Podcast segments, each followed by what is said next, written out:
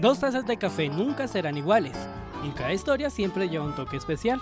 Acompáñanos en esta cafetería llamada De Parla y Café, un espacio para conocer a aquellos anónimos que transforman con su sabor la realidad de sus territorios.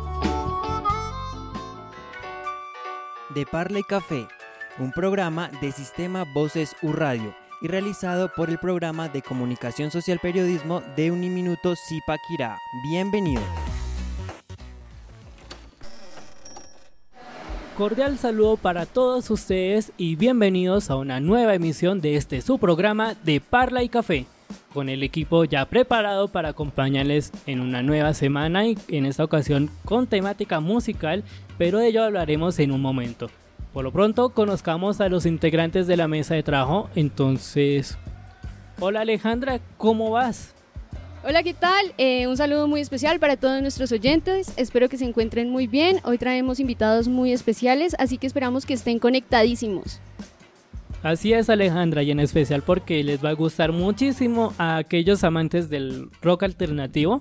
Entonces va a ser una temática muy especial para ellos. Para continuar, saludemos ahora a Andrés Moreno. Hola Andrés, ¿qué tal esta semana? Hola Iván, hola a todos los que nos escuchan el día de hoy. Muy contento nuevamente en un programa, un programazo el de hoy. Otra vez con música y vamos con toda. Juan Manuel Acosta, bienvenido de nuevo y ¿qué tal esta semana? Hola, ¿qué tal Iván? Un saludo muy especial a nuestra audiencia, a los invitados y a la mesa de trabajo. Hoy con música, con muchas sorpresas. Bienvenidos. Entonces familia, recuerden que este y todos los programas que conforman la familia Sistema Voces U Radio cuentan con la dirección del programa de comunicación social periodismo, profesor Ariolfo Velasco, y en el máster les está apoyando quien les habla, Iván Rodríguez. Entonces, comencemos con este nuevo viaje con la primera sección del programa titulada La Cata.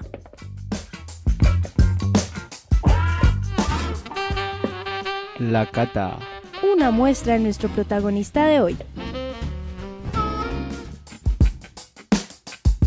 Y bueno, ahora vamos a entrar en detalles con respecto a la banda que nos acompaña el día de hoy. En este caso son el bajista y la voz principal, Alejandra. Entonces, ¿qué banda nos acompaña el día de hoy? Bueno, hoy nos encontramos con Marrus, banda bogotana de rock alternativo. Nos encontramos con dos integrantes, bajista y vocalista. Nunca se sabe qué esconde, por eso inicia La Parla de... Entonces queremos que, se presenten y que nos cuenten un poco de, su trabajo. Empecemos por Juan Pablo. Eh, hola, muchas gracias. Eh, Alejandra, Andrés, Juan, Iván. Eh, bueno, yo soy el vocalista de Marrus y gracias por tenernos acá. Eh, hola a todos, yo soy Alejandro, el bajista de Marrus y nada, gracias por la invitación. Vamos a charlar, chévere. Entonces, Alejandro, ¿cómo fue que usted comenzó a trabajar con el bajo? Eh, con el bajo, bueno, no sé, hace años, hace bastantes años, como unos 12 años más o menos empecé a hacer música, empecé a, a, interesarme por un instrumento y todo el rollo. De hecho fue hace más, pero empecé a tocar en esa época, pero empecé tocando batería. Eh, estuve en una banda tocando batería y eh, en algún momento como que nuestro bajista no andaba muy bien y él había dejado su bajo en, en la, pues en, en la sala donde ensayábamos y teníamos otro amigo baterista, él empezó a tocar batería, los otros chicos empezaron a tocar pues de la banda y yo cogí el bajo y no sé, hubo una conexión ahí extraña que aún no encuentro la razón, pero, pero me gustó mucho tocar el bajo, entonces decidí como, como, hey, no, yo quiero, no sé, no quiero estar sentado en una tarima. Si algún día llego a estar en una tarima, porque obviamente estaba, era muy joven en esa época, eh, y decidí como pasarme al bajo y ya, desde esa época, no sé, así pasó. Y, con Juan Pablo, ¿cómo fue en, este caso ya como ese proceso de entrar a jugar con su voz hasta llegar como tal a vocalista? Eh, bueno, pues también desde chiquito como que simplemente cantando con, la música que, me gustaba a mí, y en el carro o en la ducha, donde fuera. Eh, y igual como que comencé a tener grupos y bueno, también tocaba la guitarra eh, a veces tocaba guitarra y a veces cantaba y bueno, cuando comenzamos a tocar con Marrus, me comencé a enfocar más en, en como la idea de ser, pues sí, como un poco la, el vocalista de la banda y, y concentrarme en eso también como para, como, sí, manejar el cuerpo con una energía diferente que cuando a veces uno tiene la guitarra y eso. Entonces sí quería enfocarme como principalmente en la voz. Bueno, y cuéntenos un poco sobre Juan José, que es el, el guitarrista, ¿verdad? Él cómo empezó en la música, ¿saben un poco de la historia de él o más bien en la banda? ¿Cómo inició? Eh, sí, bueno, pues con Juan comenzamos la banda, bueno, no la banda como tal, pero eh, fuimos al, al, mismo colegio y pues nos reuníamos en los recreos a, a, tocar. En ese momento estábamos tocando con otro chico que cantaba, de hecho. Eh, teníamos una banda que se llamaba Seismic Shadow. Eh, y no, él siempre pues le, le, daba ahí a la guitarra. Y bueno, cuando salimos del colegio, él también como que siguió, siguió dándole la guitarra, como que estaba viendo ahí clases y, y nada, pues el nivel de él subió, subió mucho. Y, y, bueno, pues sí, siempre le... Después como que comenzó a estudiar producción musical y, y ahí fue como cuando comenzó a fluir la cosa. ¿Y qué tocaban en esa banda de colegio? Pues, pues también era, digamos que, que rock alternativo, pero sí, digamos que sí era un poco más amateur, bastante más amateur en realidad. es que todo, como la mayoría de músicos empiezan con su banda en el colegio, ¿no? Nos hemos dado cuenta sí. de, de, eso aquí en otras entrevistas. Entonces, qué, sí. qué, chévere que hayan tenido ese contacto ahí, que ya se conocían antes. Sí, que esos espacios se sigan abriendo en colegios, siempre es, siempre es chévere en realidad como que esa clase de música, bueno, ni siquiera la clase de música, porque finalmente nos reuníamos hasta en los recreos y eso, como que ya también había algo personal ahí, pero que esos espacios igual estén presentes en los colegios es bien importante. Y continuando con esa línea, ¿cómo era esa época de colegio en, en ustedes? ¿Eran, por ejemplo, juiciosos o algo disciplinados? ¿Cómo fue esa anécdota, o sea, cómo fue esa etapa de colegio? Eh, bueno, el colegio... no, nada, yo era o sea, yo siempre he considerado que soy bastante inteligente, pero eh, el colegio no, el colegio era quieto, una mierda quieto. para mí. o sea, era como que no, no me gustaba, lo que no me gustaba nunca lo he hecho bien, lo que no me gusta nunca lo he hecho bien, entonces en el colegio era bastante desaplicado, pues me iba bien en música y en español porque en algún momento quise ser abogado. Entonces me gustaba escribir mucho y me gustaba como, me interesaba mucho por cómo hablaba. Eh, y ya, pero en el resto, bueno, física me iba bien también, en el resto me iba muy mal. Eh, tenía prácticamente como los últimos dos meses del año para recuperar todo, pero nunca me tiré un año. ¿no? O sea, siempre dije como, bueno, todo lo recupero en la última semana. así es, así es. Igual con Marcos. eh, mentira, mentira. Eh, por mi lado sí, bueno, digamos que yo viví un tiempo en Estados Unidos, como bueno, unos seis años. Entonces yo en realidad llegué acá como los últimos dos años de colegio y, y pues siempre fue un cambio bastante drástico para mí. Entonces esto, esos últimos dos años sí me volví bastante como introvertido. Era como el que se la pasaba dibujando, en realidad no, no paraba mucho, mucha atención. Esos últimos años en clase pues me, me interesaba más por lo que pues era lo mío, que era dibujar y hacer cosas ahí. Eh, y bueno, ya aprovechamos que Juan no estaba para hablar mal del man y ese sí era una caspa. Ese sí. ¿En serio? ¿Por qué? todavía, todavía. No, no, mentiras. El Juan también muy juicioso, pero pues sí, era, era ahí casposito. Como que los tres eran ahí el complemento no, yo, perfecto. Yo, yo creo que desde el, desde el almuerzo se sabe lo que va a ser la comida. sí, como que todos, no sé, íbamos muy inclinados a una parte muy artística. Y en el colegio yo cantaba en todas las pues todos los eventos y todo el rollo como que cantaba con mi hermano que él también es músico entonces armábamos ahí como un parchecito para tocar pero pues yo nunca contemplaba la idea de estudiar música no yo decía como no eh, voy a estudiar derecho y, y, ya en algún en algún momento cuando era muy niño quería ser piloto pero luego ya como que bueno la vida le va cambiando a uno las la manera de ver las cosas, entonces dije como quiero estudiar derecho y luego pues terminé estudiando una vaina totalmente diferente y finalmente estudié música y fui feliz. Pero no estudiaste derecho, o sea, no, fue como no, solo la, la, idea y ya. No, era la idea firme de estudiar derecho eh, y pues por mil razones como que la vida me puso fue a estudiar administración de empresas. y estudié administración de empresas y estuve un rato ejerciendo eso y luego me di cuenta que no era feliz con eso, entonces empecé a estudiar música. Y Claro. Lo- Por lo que nos contabas, tu hermano también es músico, vienes de una familia muy, como muy enfocada a la música, No, no, no. Creo que mi hermano y yo hemos sido ahí los los pioneros. como las ovejas negras o los que han querido hacer algo que realmente no se les salga del corazón y ya. Pero, es, es difícil. ¿cómo, ¿cómo llegó a entender que lo suyo era la música? O sea, que no era otra cosa, sino que la música era lo que lo hacía feliz. Eh, cuando salí del colegio, obviamente todos mis profesores me decían, usted tiene que ser músico, usted tiene que ser músico, pero pues yo era terco de que tenía que ser abogado. y no se dieron las cosas, bueno, pasó todo lo que les digo. Y empecé a tocar en- con una banda. Eh, pues es una banda que, que- que nació en Zipaquirá hace muchos años, hace más o menos 12 años tal vez eh, cuando empecé a ser bajista. Y con esa banda empezamos a tocar, empezamos a tocar y nos estaba yendo bastante bien. Y yo sentía que como que yo iba a ejercerlo de administración de empresas y era una persona, pero que cuando estaba tocando, no sé, era, era una chimba, era muy feliz en esos momentos. Y me gustaba, entonces en ese momento dije como, bueno, voy a ahorrar, voy a a a ejercer como un proyecto musical y así lo hice y ya empecé a pagar una carrera de producción musical que fue lo que estudié y aquí estoy andando. Bueno, y Juan Pablo, cuéntenos, eh, ¿estudió algo más aparte de, bueno, ya como definir su rumbo hacia la música? Sí, pues yo estudié fue artes, como que lo mismo, como que saliendo del colegio los últimos dos años como que me sirvieron para saber que yo no quería hacer nada que no fuera creativo.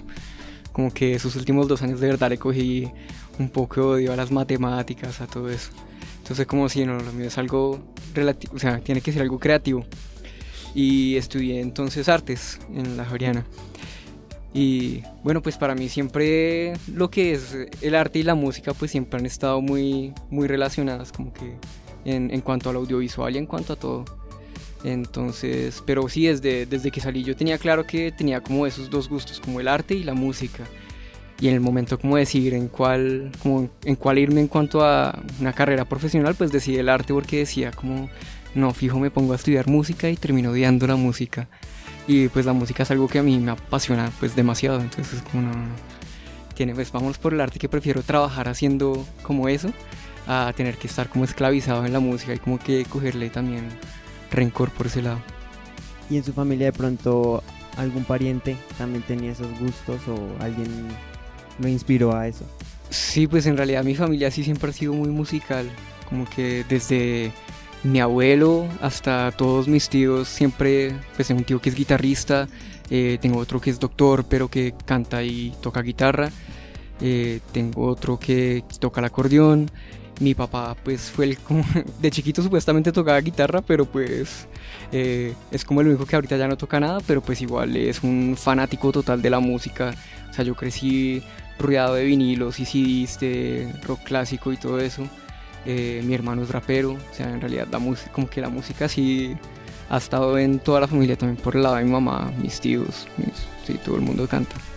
Y Juan José, ¿saben algo de él cómo llegó a la música? ¿Cómo, si tiene familia, música? El papá, el papá de Juan tocaba como en la tuna del colegio o algo así, no, no estoy muy seguro, pero, pero sí era como lo como la persona que lo acercó a la música, también era bastante rockero él, entonces eh, empezó como a meterse en, en esta música, pues en este género. Y ya él como que siempre ha sido muy, muy apasionado a la guitarra y siempre ha sido como la persona que quiere esculcar y la manera de hacer las cosas diferente y bueno, es decir, eh, como esa es la manera en la que él eh, compone, digámoslo así. Bueno, ¿y ustedes de dónde son? Porque la banda es como bogotana, pero tiene integrantes de diferentes municipios o no sé. Eh, en este momento el único que está por fuera de Bogotá soy yo que vivo en Zipaquirá y ya, ah, soy el único. El resto de Bogotá. Entonces ahora entremos como en ese en esa parte de Marrus. ¿Cómo fue que entró a o sea, cómo nació primero este proyecto? Listo, pues como les contaba, digamos que Juan y yo llevábamos tocando desde el colegio y ya cuando él comenzó a estudiar producción musical para su trabajo de grado, pues como que me, me volvió a llamar. De hecho, en ese momento no, no habíamos como vuelto a hablar tanto que digamos eh, estábamos más o menos desconectados, pero pues él tenía su proyecto de grado y me volvió a contactar y dije, dijo, tengo acá unas cancioncitas y, y, quería saber si querías cantar ahí. Entonces yo le dije, bueno, pues yo tampoco tenía nada que hacer y, y, y, así comenzó la cosa. Entonces ahí fue cuando también llegó Alejo. Eh, como que comenzaron a fluir las cosas, vimos que había algo en esas primeras canciones que se grabaron que de verdad valía la pena como seguir explorando y entonces no dijimos pues vámonos con toda. Entonces ahora como te conversábamos antes de arrancar como tal con el programa, ustedes nos comentaban que en el 2015 fue que arrancó en forma el proyecto. Entonces, ¿de qué forma fue que lograron como armar esa canción que con el que eh, se lanzaron al agua? Como el proyecto era inicialmente un trabajo de, de, grado, como que no teníamos muy seguros si iba a ser algo serio o no, pero pues en realidad sí, como que escuchando el, primer EP que, que, lanzamos, que fue el de el EP Marus, autotitulado, de verdad nos dimos cuenta que había algo ahí, entonces dijimos, no, pues deberíamos en realidad seguir dándole a esto, entonces ahí fue cuando comenzamos a buscar también baterista, encontramos, bueno, en ese momento teníamos un amigo que se llamaba John, que nos ayudó con la grabación, y él nos comenzó a tocar la batería por un rato. Ya en ese momento, como que para mí fue el momento en el que dije, listo, Marrus es una banda. Como que comenzamos a, salir de la simple grabación de estudio, eh, estábamos buscando toques. Y sí, entonces así fue básicamente ya, sí, en el 2015, en el que ya como que teníamos una banda completa, como que guitarrista, bajo, eh, batería y, y voz. ¿En qué lugares empezaron a tocar? ¿En bares? Eh, ¿Eventos? De, en plaza. Empezamos como en festivales, generalmente. fue muy extraño. No fue bares de... Ah, bueno, alguna vez eh, presentamos eh, una audición en, en, en, Rock al Parque y eh, para, para, presentar pues este, esta audición necesitábamos sí o sí haber tocado en un bar.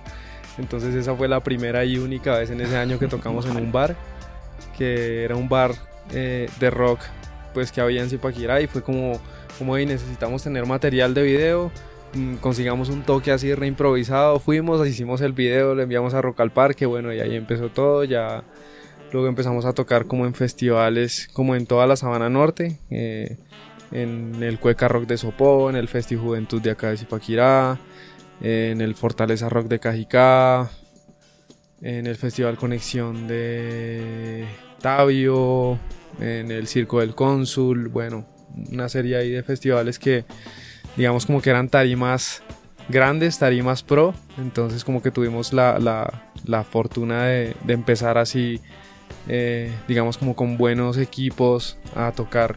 ¿sí? Obviamente todos veníamos con, con, con experiencia de atrás, pero, pero a Marrus afortunadamente le tocó así, ya bueno, como que el año pasado... Eh, estuvimos ya haciendo resto de toques prácticamente tocábamos cada ocho días, incluso en un fin de semana, viernes y sábado tocábamos pues en barcitos en Bogotá, eh, eventos, bueno, ya como que empezamos así a, girar en, bares. Bueno, y en las audiciones de Rock al Parque, ¿cómo les fue? Éramos jóvenes. no, fue una excelente clase, creo yo. Siempre, siempre habíamos tenido como como inconvenientes con el baterista, inconvenientes con, con bateros. Entonces, bueno, siempre hemos estado Juan, eh, Juan Pablo y yo, los tres ahí firmes eh, al pie del cañón con la banda. Pero con los bateristas siempre como que hemos tenido mucha intermitencia. En esa época John, que era el batero que nos ayudó a grabar el primer EP, el man se había desaparecido. Entonces decidimos como llamar a un man nuevo como, hey, o sea, todo lo de Rock al pasó muy rápido, dijimos como, hey, nos, no, no, no tenemos una banda todavía, pero pasemos papeles a ver qué pasa. Y pues recibimos la sorpresa que a los jurados de ese año en Rock al Parque les tramó un resto la banda. Uno de esos jurados era es, pues, Germán Villacorta con el que hicimos el máster del último sencillo. Em, y estos manes pues como que nos llamaron a la audición no teníamos batero, entonces como, hey, busquémonos un batero ahí rápido. Eh, y bueno, ya luego... Sí, es, hubo un montón de problemas. Eh, en realidad hicimos, o sea, teníamos que tener como, ¿cuánto era? Como por lo menos media hora de material o algo así. Ah, sí, sí, sí. Eh, y literal compusimos la, 10 temas, 10 la temas. mitad del álbum, más de la mitad del álbum, una semana antes, Uy. específicamente para eso. Específicamente. Récord. Sí, en realidad, digamos que, bueno, eso es como lo raro, digamos que es muy extraño que nosotros comenzamos tocando en festivales en vez de en bares, que por lo general es la, la inversa, y hasta cierto punto uno sí entiende ya como por qué es a veces mejor comenzar en eso, esas plataformas más chiquitas, porque digamos si llegamos muy, como con muy poca preparación, como que eh, teníamos la imagen de la banda cero clara, eh, en ese momento Juan tenía una máscara que usaba el guitarrista. Eh, yo también me pinté la cara con, con pinturitas. O sea, de verdad fue un... Sí, fue toda una, una experiencia de aprendizaje. Y bueno, ¿y se han vuelto a presentar a las otras audiciones de Rock al Parque o esa fue la única vez? Eh, no, no, no. Este año, eh, sí, este 2018 también nos volvimos a presentar. Pero, eh, bueno, luego de que pasó el 2015, en el 2016, eh, nuestro guitarrista se fue a Estados Unidos. Tuvimos, pues, como, como un, un stand-by ahí de la banda. Y uno de los requisitos de Rock al Parque este año era como tener dos años activos. Entonces, bueno, no, no pasamos por ese motivo. Esperamos a ver qué pasa el otro año. Sí, ya ahora sí, ahora sí llevamos dos. Dos ahí Exacto. con todo, entonces ahora sí. Y ahora sí, álbum grabado y todo. Exactamente, Ya. sí. Bueno, y con tanto trabajo ya por encima, ¿cuál creen ustedes que es la identidad que los identifica a ustedes musicalmente hablando, que los hace distintos a los demás? Bueno, pues Marus sobre todo es energía, es oscuridad, pero una oscuridad todo bien. o sea, no somos, o sea, es un- más, más bien como una pesadez, es como una... Y, y eso está como atado a la energía y, y bueno, ya eso para mí siempre entra como mezclado a lo de las letras y eso porque también ahí viene un poco como nuestra entidad y es como todo este cuento del surrealismo y de, de los sueños. Y bueno, y también el hecho de que cantemos en inglés y bueno, y que sea un inglés, como dije yo, como que viví en Estados Unidos por varios años, entonces es, tengo un buen manejo del idioma, como que también nos ayuda a diferenciarnos un poco. Sí, yo escuchaba las canciones y, dije, "Uy, pero pronuncian súper bien el inglés, pero ¿por qué inglés y no, y no español si estamos como en Colombia? Sí, eso es algo que se pregunta siempre. Yo creo que la respuesta a eso para mí siempre ha estado muy clara y es que, bueno, primero yo, yo aprendí a cantar en inglés, o sea, de verdad viví seis años allá y antes de eso no cantaba y como que de verdad pasé seis años cantando en inglés y después, bueno, cuando me devolví, o sea, yo lo intenté de verdad, que intenté cantar en español, pero no se me hacía genu- genuino, como que de verdad eh, lo sentía raro, como que no, no, no sentía que fuera algo que salía de mí, sino que estaba intentando copiar eh, a, a Charlie García o a, bueno, a alguien que, que, que me gustaba de acá. Pero nunca me sonaba genuino, entonces como que, o sea, por más de que estemos en este conte- contexto pues colombiano y pues digamos que uno siempre tiene que entender la importancia como de de como esa identidad de acá y, y de mantener eso también creo que es importante ser genuino con uno mismo y, y pues tampoco dejar como que algo lo limite a uno si uno en realidad no como que no cree en eso. Entonces nosotros cantamos en inglés porque así nos sale. Como que si intentamos en español va a ser algo diferente y no o sea va a ser un esfuerzo mejor dicho un esfuerzo que que sí no va a salir de nosotros Eh, cuéntenos eh, el nombre de la banda. Mm, no sé de dónde surge la idea de, de Marrus. Bueno, Marrus sale anteriormente cuando estábamos comenzando el grupo. eh, el nombre completo de la banda era Marrus Ortocana. Marrus Ortocana. Es- bueno, yo. Tiene yo- que ver con la, con la ciencia, ¿no? Como con la... Sí, digamos que yo tenía, bueno, yo siempre he tenido como proyectos individuales de música y, y pasé por un, un tiempo en el que estaba trabajando en un álbum que se trataba de, de como la vida marina, pero del, del sub, de lo submarino. Eh, y hay un... Es que, bueno, siempre me, me causa como confusión hablar de él porque no es un animal, sino que es un organismo compuesto de diferentes organismos. que se llama Marrus ortocana, que búsquenlo, que es un bicho rarísimo. Eh, pero básicamente sí es un, un, organismo colectivo, como que está hecho por medusas, por, bueno, una cosa que se llama pólips, que no sé cómo se dice en español, pero bueno, son como un conjunto de bichos que funcionan como uno. Y entonces nos, nos tramó la idea porque pues eso finalmente es una banda, es como gente y sobre todo nosotros somos gente muy diferente, que todos cumplen roles muy específicos y hacen que Marrus, este organismo eh, conjunto, funcione pues de la manera que, que funciona. ¿Ustedes consideran que el nombre de la banda define el espíritu de la misma? Sí, sí, yo creo que totalmente lo define. Pues cuando éramos Marrus Ortocana, pasamos a ser Marrus porque mm, todos como que dijimos, bueno, eh, obviamente teníamos nuestras razones eh, más no sé cómo decirle, como era muy difícil, el ortocana es bastante muy largo, muy largo. difícil de escribirlo y pronunciarlo, bueno, era un, como un bastante complicado para las personas. Recordarlo. Eh, hmm. Recordarlo. Entonces, nada, como que eh, lo debatimos entre todos y decidimos ser simplemente Marrus. Obviamente ya el EP de nosotros había salido como Marrus Ortocana y eh, algunas personas eh, lo habían publicado como Marrus Ortocana y eso como que todavía incluso lo pueden encontrar así por ahí en, YouTube. Pero sí, pues siempre, siempre ha sido como, bueno, básicamente como que los tres hemos estado ahí muy, muy conectados en pro a la banda, así como de tratar de tener la mente abierta y ser como una, eh, como una propuesta muy honesta eh, para todos en medio de las diferencias que cada uno tiene. Bueno, y esos temas de que ustedes tocan en las canciones nos mencionaban que es como de la actividad onírica que se tiene, pero ¿es de esa actividad que cada uno tiene o de una sola persona?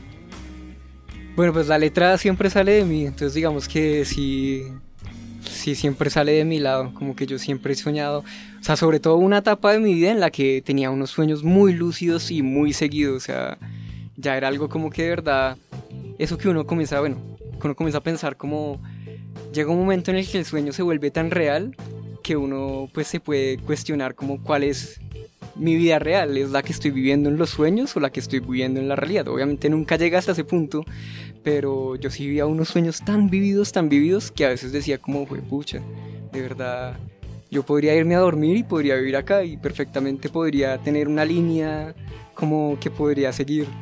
Entonces sí, como que siempre he tenido esa cuestión ahí con los sueños. ¿Y esos sueños cómo son? Eh... Pues son sueños, son rarísimos, obviamente. O sea, igual es muy raro porque ahí he, soñado todo tipo de cosas, como que depende también de lo que está pasando con uno en la vida, de lo que uno está consumiendo. Entonces, eh, hay veces que tenía sueños muy cinemáticos, como que uno tiene un punto A, un punto B, un punto C, y todo se ve como si de verdad alguien lo estuviera grabando. Eh, me ha pasado que tenía sueños como videojuegos, como que literal jugaba en los videojuegos. Y pues los más frecuentes ya como tal eran, eran sueños ya de esos que pasan tantas vainas que uno no sabe qué está pasando y que pero que igual uno puede decir como bueno eh, esta es esta chica que conocí la semana anterior y tiene un sombrero que tenía este chico y está en un carro porque ayer estaba viendo una carrera pero como que nada tiene sentido, pero uno puede coger las partecitas. O sea que digamos que la construcción de las canciones tiene varios pedazos de diferentes sueños. Digamos que intento, intento que cada canción esté enfocado en, en, en, un aspecto específico, como en un sueño específico o en alguna cosa sobre esos sueños específicas. Entonces, no sé, digamos, tenemos canciones como como Under, que pues creo que es otro de los sencillos que pensamos sacar eventualmente que trata precisamente de esas de, esa chica. Bueno un momento en el que pues yo me estaba viendo mucho con una chica que me gustaba y y como que eh, no había no había sentimientos mutuos. Eh, y era una mamera porque pues bueno yo intentaba olvidarla pero en los sueños me llegaba y me llegaba el pensamiento y era como, no, pero ¿qué es esto? Y es como la odio, como, ¿será que ella también está pensando en mí todas las noches? Entonces hay una canción que es sobre eso.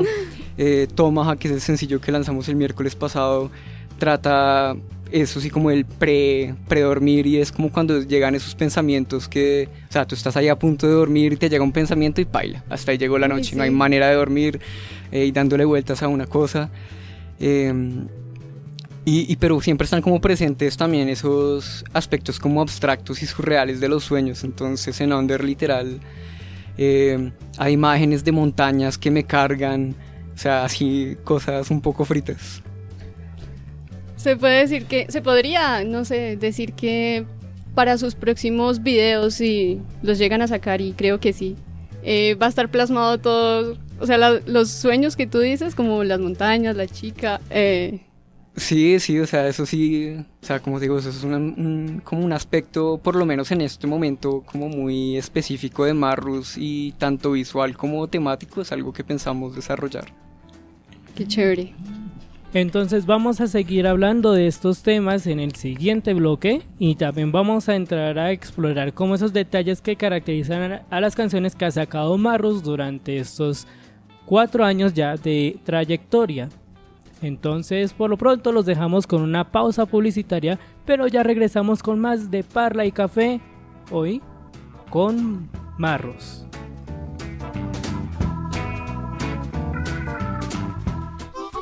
Una pausa para recargar las tazas en De Parla y Café.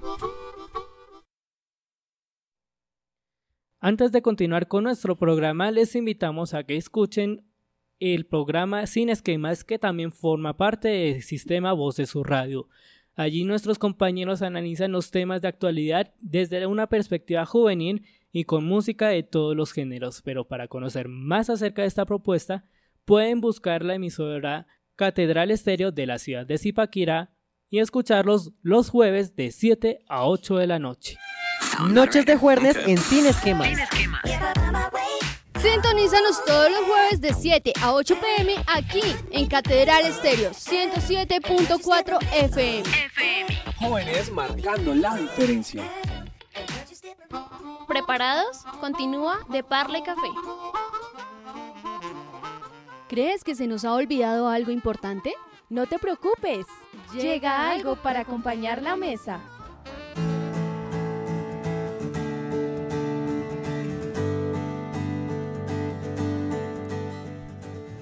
Ahora sí, como escuchábamos, vamos a arrancar con otra sección de este su programa de Parla y Café, en donde ya hemos tenido la oportunidad de escuchar a los chicos de Marrus acerca de cómo fue que arrancaron en este caso Alejandro y Juan Pablo en la parte de música y, y con sus especialidades que son respectivamente bajo y a nivel vocal. Y también como explorar como una pequeña parte de lo que ha sido esa influencia en la música. Pero entonces ahora arrancamos con esto que se llama algo para acompañar la mesa. Entonces, Juan Pablo, ¿qué artista o qué grupo, digamos, le ha animado como a tomar como a partes de lo que en este caso él o ellos hacen para aplicarlo ya en este caso con Marros? Nosotros siempre, bueno, con, tocando desde antes con Juan, siempre hemos tenido como unos referentes del, del rock alternativo. eh, como Alice in Chains, como Soundgarden. eh, pero creo que también lo chévere de Marrus es que cada uno trae como diferentes referentes a la mesa. Entonces, digamos, por mi lado, como que, bueno, también me ha gustado siempre mucho el, el- rock clásico, cosas como Led Zeppelin, Pink Floyd, eh, sí, mucho progresivo también. eh, y también como mucha música experimental, entonces como que yo también intento meterle, siento que yo siempre le estoy metiendo como un poco de la psicodelia y de, como de ese lado, como experimental a la voz y, bueno, y cada uno le, le, le trae como sus referentes diferentes a la banda. Y en el caso de Alejandro, ¿cuáles son como esos artistas que usted también logran identificar o que también logran como darle como esa imagen que puede tomar para aplicar? Eh, bueno, digamos como que yo, yo siempre me fui un poco más, bueno, como que eh, los ochentas para mí fueron eh, como una, una influencia muy marcada. eh, pero en cuanto a Marrus, creo que lo que nos une siempre ha sido como Zeppelin, como Queen, sí, todas estas bandas que son que están que han estado mucho más atrás, pero creo que de ahí es donde ha nacido como toda la influencia que une a Marrus en general, porque de, de resto todos tenemos como gustos bien diferentes. eh, pero digamos como que de los, de los 80s, 90s, bueno, yo escuchaba mucho hard rock, mucho, eh, mucho grunge. eh, sí, es, es como, como esas bandas que, que, que la estaban toteando duro en esas épocas. Las que, las que a mí me han influenciado bastante. ¿Y cuál fue esa primera canción de rock que ustedes escucharon?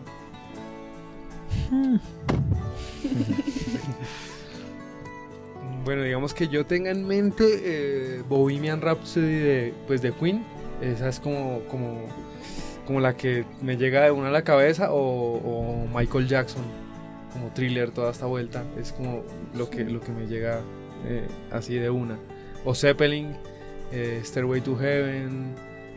Bueno, ya no sé, muchas, muchas canciones así como, como de estos manes que, que siempre han estado ahí eh, marcándonos. Sí, yo también de chiquito, a ver, me acuerdo de, de Zeppelin también, de Michael Jackson también, Molotov, porque mi hermano también de chiquito siempre me mostraba mucho Molotov.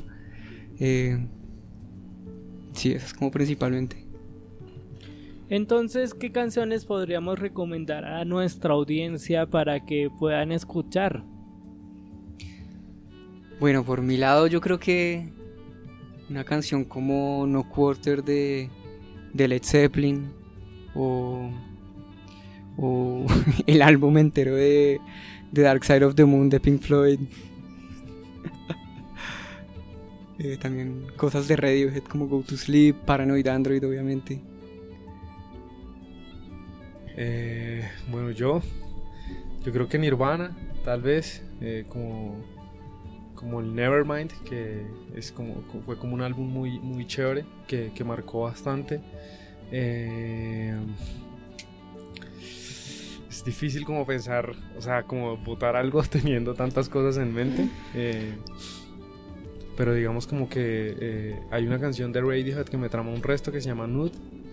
Eh, digamos que esa, esa canción yo la recomendaría, es bastante suavecita, pero es como de lo que de lo que generalmente estoy escuchando todo el tiempo en estas épocas, ¿no? Porque uno como que va cambiando eh, todo el tiempo en lo que escucha, pero, pero hablando de rock, hoy en día estoy escuchando de esa banda bastante y esa canción me trama un resto.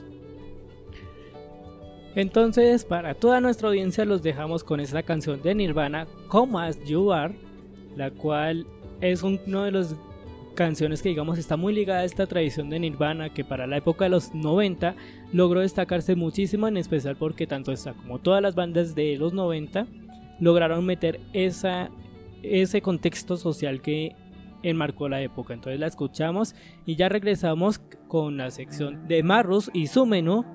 Ya regresamos.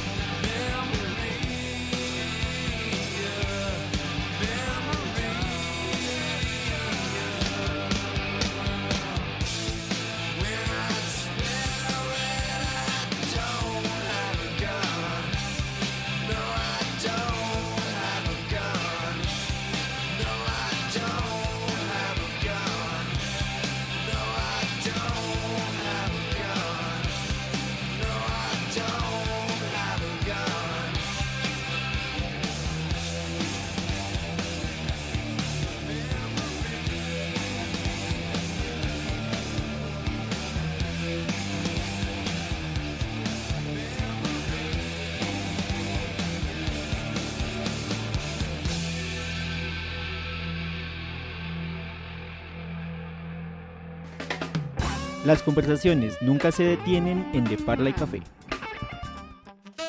Lo más destacado de su libro de experiencias resumido aquí.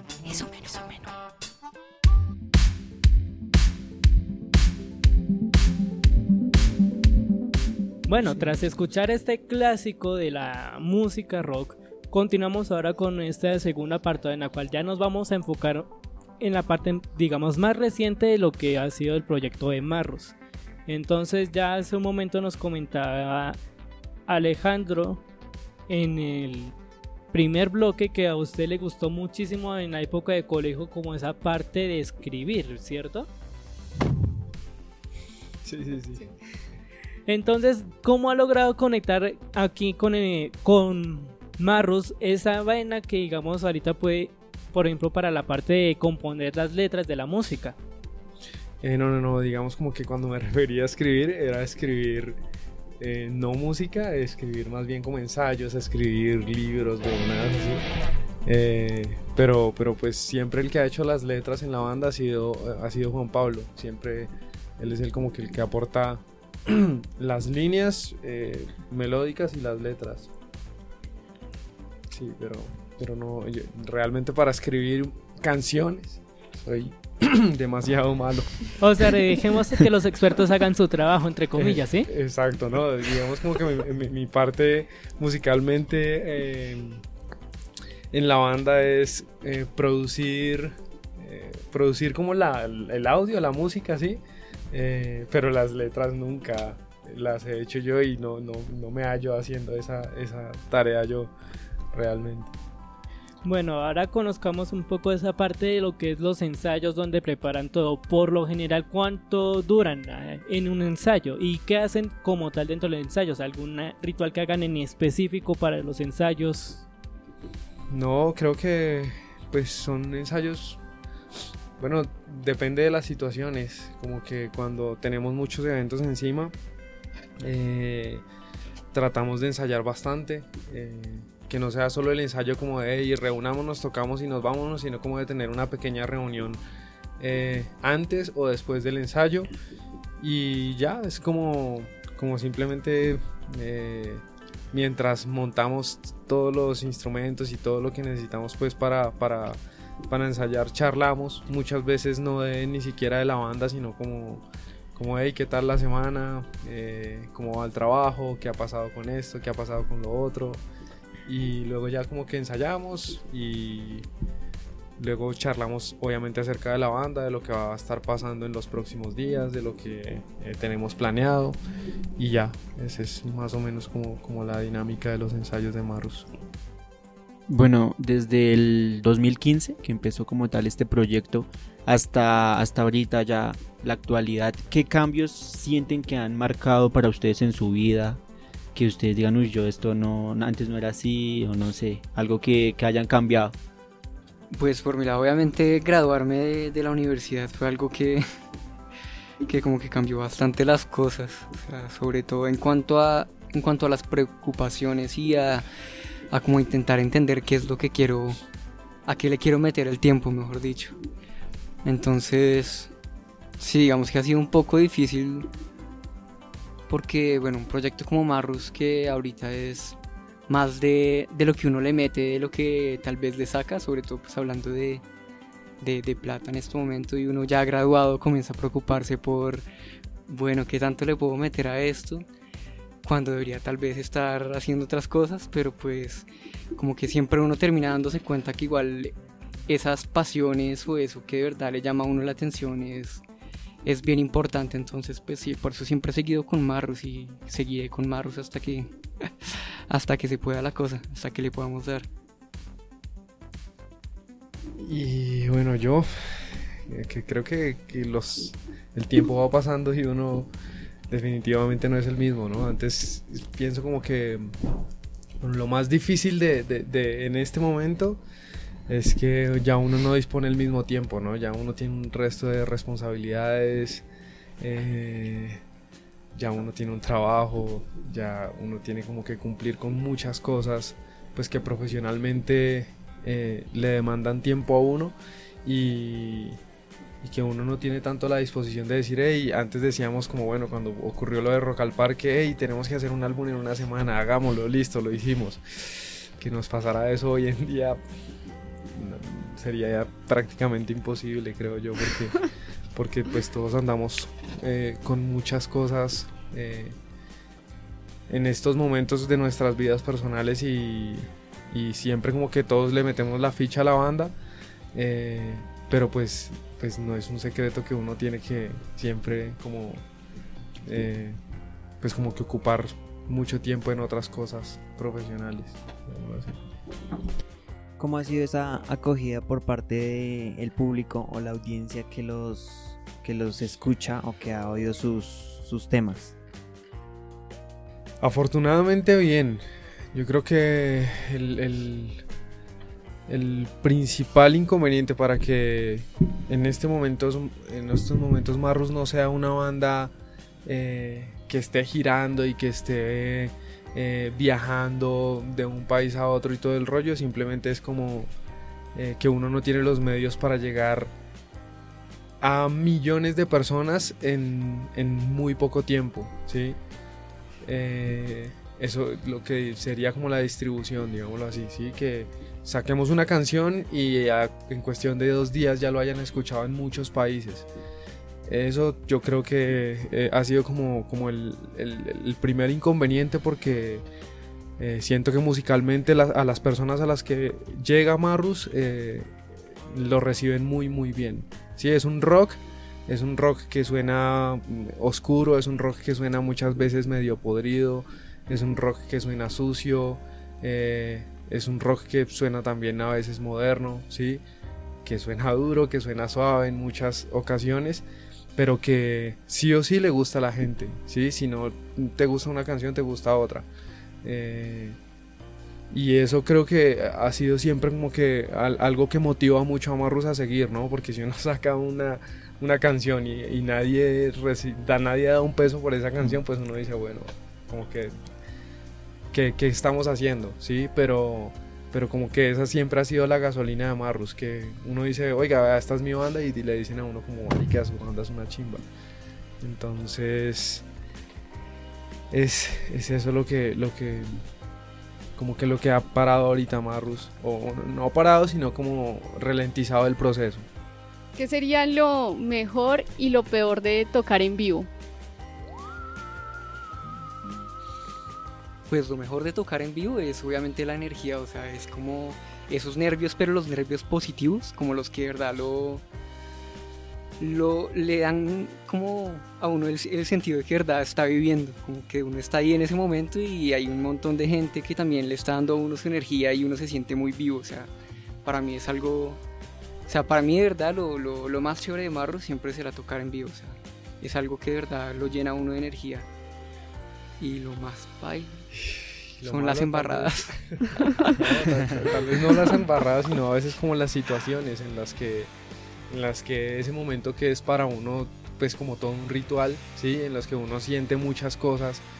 Eh, bueno, como que no estén las condiciones óptimas, que uno diga como, bueno, vamos a hacerlo, pero, pero sabe, de entrada uno sabe como que la vaina no va por, por buen camino, ¿sí? Eh, eso a veces pasa y mucho cuando uno está empezando entonces, bueno, eso a veces es un poquito rayador, pero, pero pues como que esa sensación de que uno siente de, estar realmente vivo en ese momento, como que no se cambia por nada. Y, y como que uno dice, bueno, la situación está una mierda, pero, pero vamos a hacerle con toda. Con toda la energía. Entonces, ahora vamos a hacer como una especie de contraste con dos canciones que ustedes ya han sacado en este tiempo. Entonces arranquemos con Winter Clothes. ¿Cómo fue que surgió esta canción? Listo, esa, esa fue una de las, de las primeras que hicimos cuando pues, era para el proyecto de grado de Juan, que era el eh, para el primer EP. Bueno, ya fue hace mucho tiempo, no me acuerdo muy bien, pero bueno, por lo general ese proceso era que Juan, Juan iba componiendo la, la parte musical y, me la enviaba a mí. Y entonces yo tenía que comenzar a pensar en la música y bueno, yo siempre me acuerdo, en la letra digo. Y siempre me acuerdo que esa era como bien triste y tenía, bueno, tenía esa parte del riff del bajo de Alejo, que pues para mí es de las partes más chéveres de una de nuestras canciones, que a mí siempre me daba como, de hecho, pues de esas, de esas canciones del primer EP, eh, Winter Close es especial para mí porque tiene como los primeros rasgos de esa oscuridad y esa pesadez que a la que eventualmente me gustaría también llegar con la banda y es y, y pues eso me dio a mí para, para también hacer como cosas un poco más psicodélicas ahí con la voz, o sea, en esa parte del bajo ahí, una parte ahí con mucho reverb en la que casi no se entiende qué se está diciendo, pero suena una chimba. Pero en general la canción es algo muy sombrío, muy como triste, también hablando de como una relación que, que queda como en espera y, y que pues como dos personas que vuelven cada vez que las vainas se ponen muy malas por, por cada lado, entonces vuelven ellos y intentan resolverlo juntos, pero, pero sí es siempre algo muy sombro y muy oscuro esa canción. Bueno, y con la creación de Tomahawk, ¿cómo surgió esa canción? Listo, esa sí ya fue de las, de las más recientes, de hecho. Y nada, ahí, ahí ya en ese momento estábamos intentando componer cosas más rápidas, cosas con más energía que fueran más chéveres tocar en vivo. Entonces, en cuanto a la parte musical, pues eso fue como lo, lo principal, como queríamos algo que de verdad demostrar la energía que creíamos nosotros que somos capaces de, de presentar. Y, y, bueno, y la letra sí llegó, lo que te digo, o sea, Tomahawk es una canción sobre los pensamientos que le llegan a uno en la, la noche, como esta hacha que le pega a uno y pum, desata todo este eh, bonche de pensamientos ahí que no le dejan a uno dormir. Eh, sí, ese fue básicamente el proceso. Bueno, y una anécdota así como chistosa que tengan de algún toque. O que los haya dejado marcados, como que esto no lo vamos a volver a hacer. Pues definitivamente las audiciones de Rock al Parque, eso sí fue algo que siempre, o sea, desde, desde la anécdota de, de, la máscara y de la pintura en la cara, que obviamente fue como un intento de algo que no sabíamos, o sea, sí, es como hemos visto bandas con pintura, pongámonos pintura. O sea, sí que fue un chiste y, y, y, y sin embargo, como ver eh, cómo aún así viéndonos como un chiste y con las embarradas también de ese momento con el baterista y en general, bueno, en general todo lo que nos pasó ese día, que igual aún así alguien como Germán Villacorta pudiera ver que la banda tenía como algo especial y algo que valiera la pena, pues fue algo que también nos, nos marcó bastante.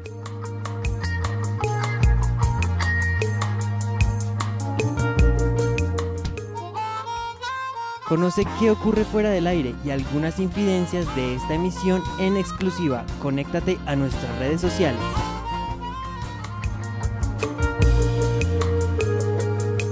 Entonces ya poco a poco vamos cerrando la emisión de hoy. Entonces antes de despedirnos chicos, para aquellos que los deseen, que deseen conocer más acerca de ustedes, ¿en qué redes sociales los pueden encontrar? Eh, nada, Facebook, YouTube, eh, Instagram. Eh, creo que esas son las tres que más Spotify eh, manejamos. Bueno, toda la música. Spotify, plataformas de streaming, sí, casi todas. Claro, Music, Deezer, Spotify, eh, iTunes, en Bandcamp también estamos. Eh, y ya, esas. Bueno, entonces ahora nos vamos a despedir. Pero al cerrar esta emisión vamos a escuchar completa la, la, el reciente sencillo de Marros, que es Tomahawk, que ha logrado muy buena acogida en redes sociales y que pues ya en unos minutos Juan Pablo y Alejandro nos darán la invitación para escucharlos. Pero primero hagamos las conclusiones de cierre. Entonces, Juan Manuel, ¿qué podemos destacar de lo que hemos hablado en la emisión de hoy? Bueno, Iván, eh, claramente aquí el mensaje es como ya lo hemos mencionado en programas anteriores, apoyar el talento local, unirnos, apoyar todo este gran talento que hay en la, en la región, en, los diferentes municipios y bueno, en la capital del país. Y nada, eh, siempre estar eh, pendientes de, las novedades que lanzan estas bandas, que son muy interesantes con sus, nuevas, con sus novedosas propuestas. Y bueno, esa es como la conclusión que yo tengo de, del programa. Y para aquellos que lo quieran seguir en redes sociales, ¿en qué, ¿a través de qué cuentas? En Instagram me pueden seguir como jmanu raya al piso 2. Andrés, las conclusiones que desde su punto de vista podemos sacar. Bueno, yo me voy a ir un poco por uh, la parte de la felicidad. Siempre eh, buscar el camino que nos haga más felices y nuevamente traer eh, aquí la importancia de los sueños. Creo que hoy quedó muy eh, claro que, es muy, que esto es muy importante. Y nada, en Instagram me pueden encontrar como andrés.moreno. Y Alejandra, ¿qué conclusiones sacarías de lo que se habló en la emisión de hoy? Bueno, una conclusión, pues que se haga todo con pasión, ya nos lo dejó claro aquí nuestra banda Marrus. Eh, si uno no hace las cosas con pasión, pues no van a salir bien. Entonces les deseo lo mejor en su nuevo proyecto y, y éxitos. Me pueden encontrar en redes sociales como Aleja Rosier en Instagram. Entonces con esto cerramos la emisión de hoy. Muchas gracias a todos ustedes por acompañarnos una emisión más. Recuerden que les hemos acompañado en esta emisión Alejandra Rodríguez, Juan Manuel Acosta, Andrés Moreno y en la producción quienes habla Iván Rodríguez. Entonces, eh, Alejandro y Juan Pablo, un mensaje para nuestros oyentes para que escuchen Tomahawk. Listo. Eh, Ah, y de antemano también muchas gracias por acompañarnos en esta emisión y estamos seguros, como lo comentó Alejandra, que es lo que va a salir de aquí en adelante va a salir muy bien y cuando es una propuesta que ha gustado a muchos. No, pues primero que todo, gracias a ustedes por tenernos acá, de verdad. Eh, es algo muy importante para nosotros como sentir ese apoyo también por parte de los medios y, y sobre todo gente que está también camellándole dura la cosa.